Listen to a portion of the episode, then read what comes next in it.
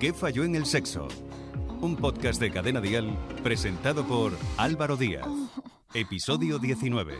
El voyeurismo, el mirón y la mirona.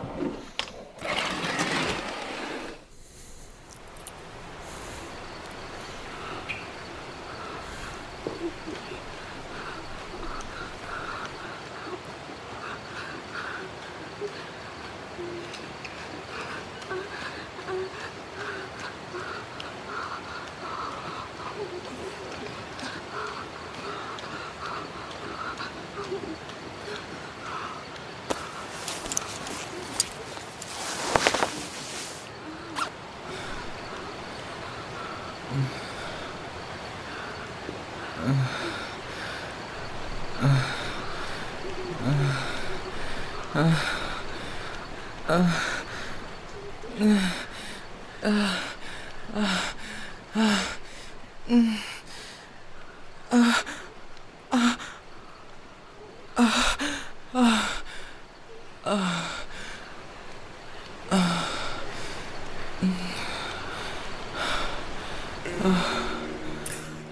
soy Álvaro Díaz. Aquí estamos fieles a nuestra cita de cada 15 días para que de la mano de nuestros expertos y expertas hacer entender un poquito mejor la vida sexual, sus mitos, tabúes y secretos.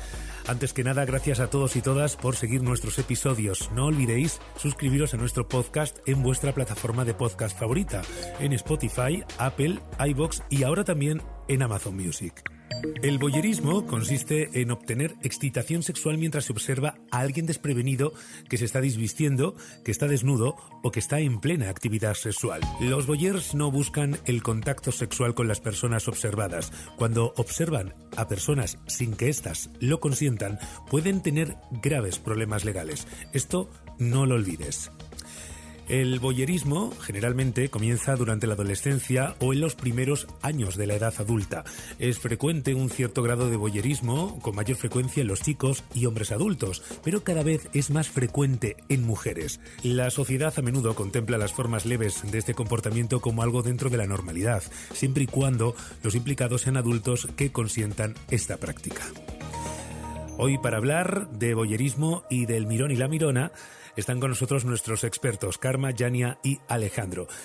Karma Sánchez Martín, psicóloga y sexóloga clínica. Cuando un paciente o una pareja van a tu consulta para informarse sobre este asunto, ¿se considera que tienen un trastorno o simplemente es una fantasía sexual?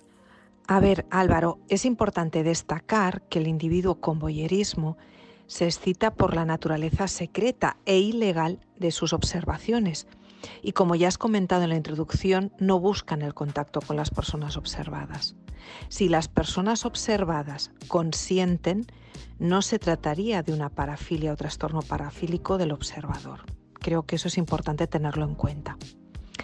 Diríamos que el trastorno parafílico puede darse si se fantasea con observar sin consentimiento y esas fantasías son exclusivas, es decir, la persona solo se excita de manera única y no de ninguna otra.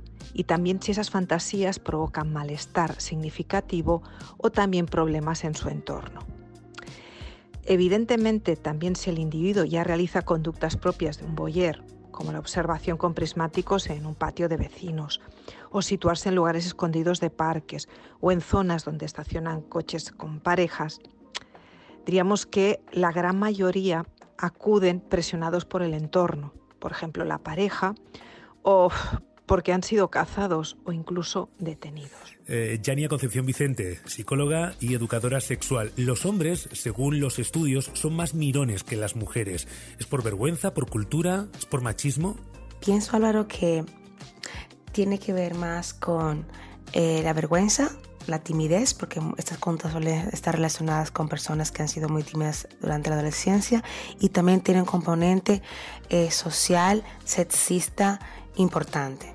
Es decir, la educación alimenta que los hombres sean, tomen más riesgo, rompan las leyes, generen una, una, grieta sociocultural. O sea, hay comportamientos de los hombres que, que le dan esta autorización y sea más propenso a eh, observar sin consentimiento, porque las mujeres suelen tener más empatía. Eso no quiere decir, ojo, que no haya mujeres boyeristas, ¿vale?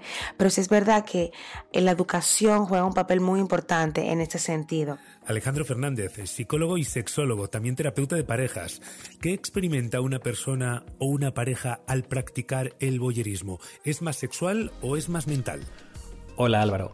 La experiencia es muy similar tanto en personas con conductas boyeristas como en parejas que se excitan viendo a otras personas o a un miembro de la pareja. Hay que tener en cuenta que el deseo y la excitación se alimentan siempre de los cinco sentidos. Habrá personas que tengan eh, una excitación especial con los olores, eh, a la piel limpia, a los cuerpos sudorosos y otras que se puedan excitar con los ruidos o incluso los gemidos y también pues con sabores corporales. Pero sin duda los sentidos de mayor prevalencia son siempre el tacto y la vista.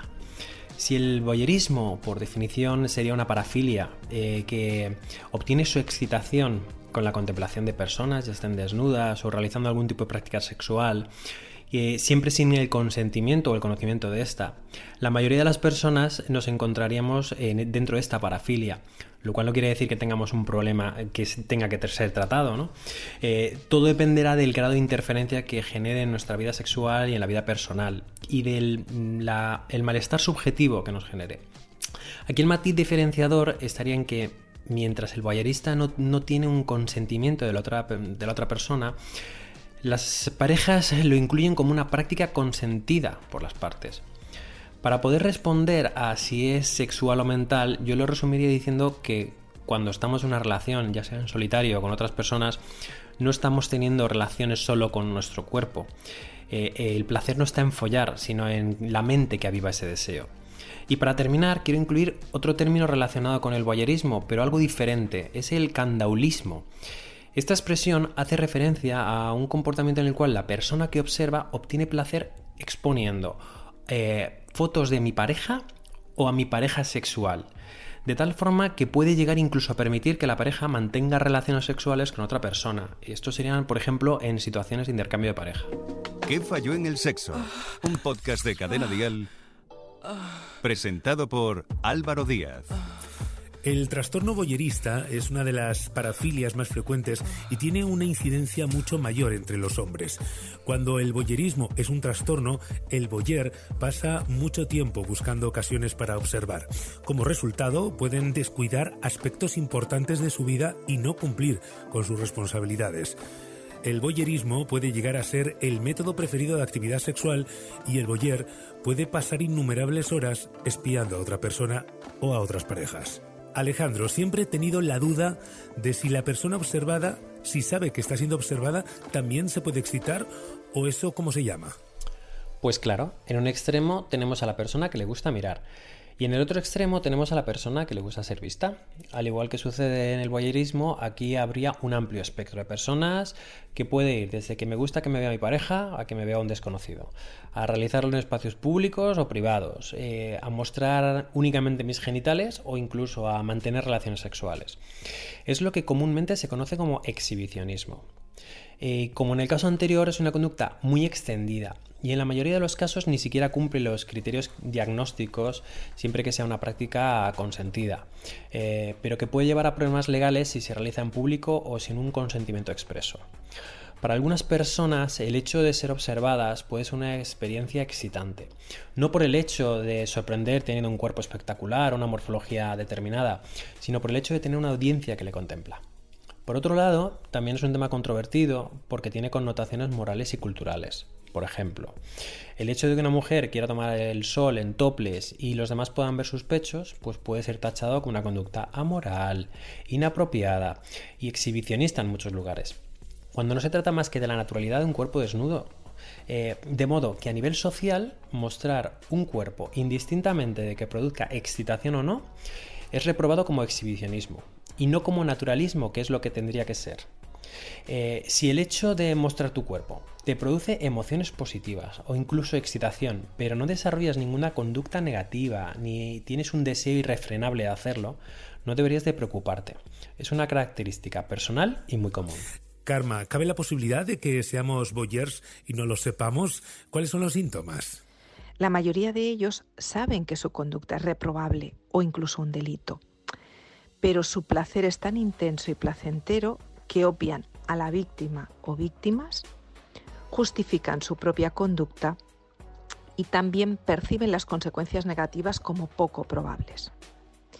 Los síntomas serían, según el libro gordo que utilizamos psiquiatras y psicólogos, que es el DSM, y que ya he apuntado antes, serían que el individuo solo puede excitarse o siente un deseo sexual irrefrenable mediante la observación sin consentimiento de una persona desnuda o de personas que están teniendo relaciones sexuales.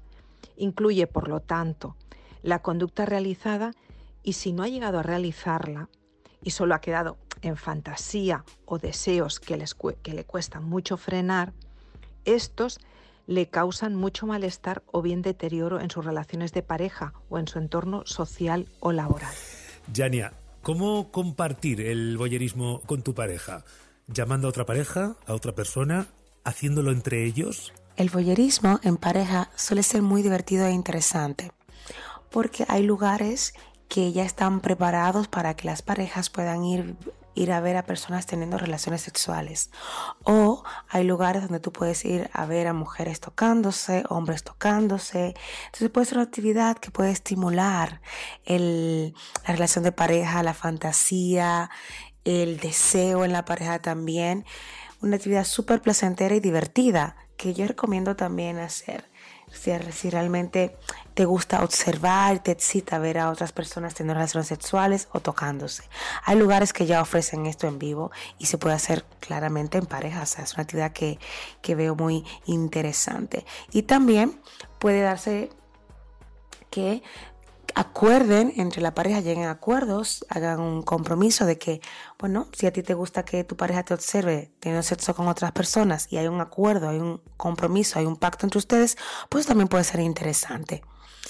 El hecho de que pueda jugar a que no se, esté, no se estén viendo y tú, bueno, llegues o estés observando a tu, a tu pareja teniendo sexo por, por alguna cámara o algo. Pueden ser juegos interesantes. Estos juegos de boyerismo pueden ser interesantes y, generar excitación en la relación. ¿Qué falló en el sexo? Álvaro Díaz. Sin querer meternos en asuntos de legalidad, cabe destacar que el Tribunal Supremo señala que no cabe aplicar la atenuante de trastorno psíquico en el delito contra la intimidad. La excitación que le genera el boyerismo no limita la forma significativa, la capacidad de actuar y de autocontrolar el comportamiento en orden a adecuar la conducta de las exigencias que impone el comportamiento de la norma, por lo que no puede aplicarse como atenuante pero si es sin consentimiento puede tener consecuencias legales. Karma, cuando se infringe la ley y esto llega a ser un problema legal, ¿qué tratamiento puede tener esta persona? ¿Puede remitir o se puede llegar a curar? A ver, como en otras parafilias, siempre hay que descartar una enfermedad mental grave que puede estar provocándola, que pueda estar provocándola. En sí, el tratamiento comprende una psicoterapia específica y también en muchas ocasiones se apoya con psicofármacos. Con la psicoterapia se intentará reducir la intensa necesidad sexual del trastorno parafílico y también incrementar el interés por una sexualidad más normativa. Es decir, teniendo en cuenta que la mayoría de los boyers tienen dificultades en las relaciones interpersonales y o incapacidad para mantener relaciones sexuales, se les facilita entrenamiento en habilidades sociales y también se les ayuda a resolver posibles disfunciones sexuales. También, como sus fantasías sexuales solo giran alrededor de la observación sin permiso a otras personas desnudas o realizando sexo, se intenta facilitar nuevos guiones y un recondicionamiento de las mismas durante sus relaciones sexuales. Es decir, se intenta que tengan otro tipo de fantasía sexual, no solo la del voyerismo. Ayudamos también al paciente a modificar la secuencia que le lleva al boyerismo y que a menudo está ya automatizada. Y entrenamos también en la empatía y corregimos las distorsiones que tienen sobre creencias erróneas sobre su trastorno, porque la mayoría no reconoce el sufrimiento de las víctimas y suelen justificar sus acciones. En algunos casos también se utilizan técnicas aversivas, encubiertas, como la búsqueda de algún pensamiento repulsivo o aterrador para asociarlo con su conducta boyerista. Yania, ¿ver porno es boyerismo? ¿Qué otros tipos de boyerismo existen? Tengo entendido que no, que el porno no se considera boyerismo. Más bien se considera boyerismo, como lo han explicado mis compañeros, eh, a ese acto que hacemos de observar a otras personas sin que éstas se den cuenta o sepa que le estamos observando. Y, por ejemplo, vemos a una mujer o un hombre desnudo y lo estamos observando y esto nos genera excitación sin que ellos se den cuenta que estamos ahí. La excitación va aumentando al sentir que se nos pueda descubrir. Cuando vemos, por ejemplo, a un vecino o una vecina tener relaciones sexuales. Cuando, cuando grabamos a, las personas eh, desnudas o que están cambiándose y esto nos genera una excitación. Toda aquella actividad que hacemos al observar a otra persona que sin que se ésta se dé cuenta y nos genera excitación es boyerismo.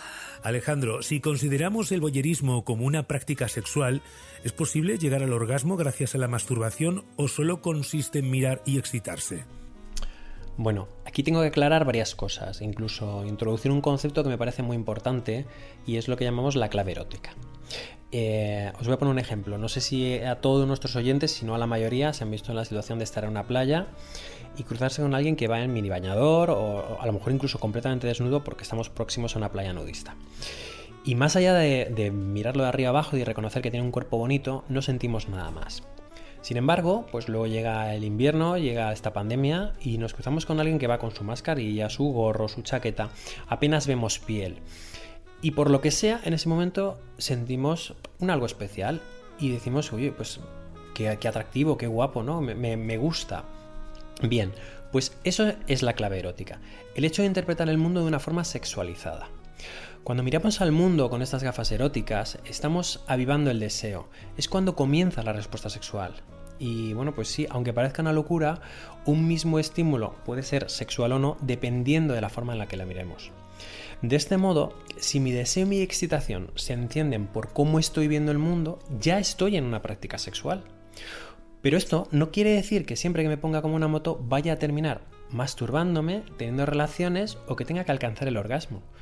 Ya hemos dicho que la sexualidad pues es mucho más que meterla y ahora lo que tocaría añadir es que puedo estar excitado sin tener que masturbarme o que incluso puedo llegar a alcanzar el orgasmo sin tocarme.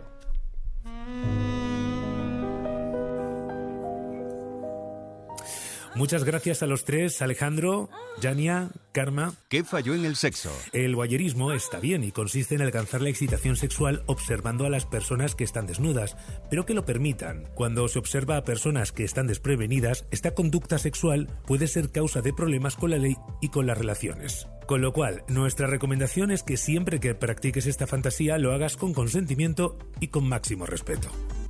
Si tienes cualquier duda, no dejes de escribirnos un WhatsApp a este número, 659 35 12 17. No olvides buscar y seguir en sus redes sociales a nuestros expertos, Karma Sánchez Martín, Alejandro Fernández y Yania Concepción Vicente. Y recuerda, suscríbete a nuestro podcast, darle like a este episodio y compartirlo en tus redes sociales. Nos escuchamos en el próximo episodio de ¿Qué falló en el sexo?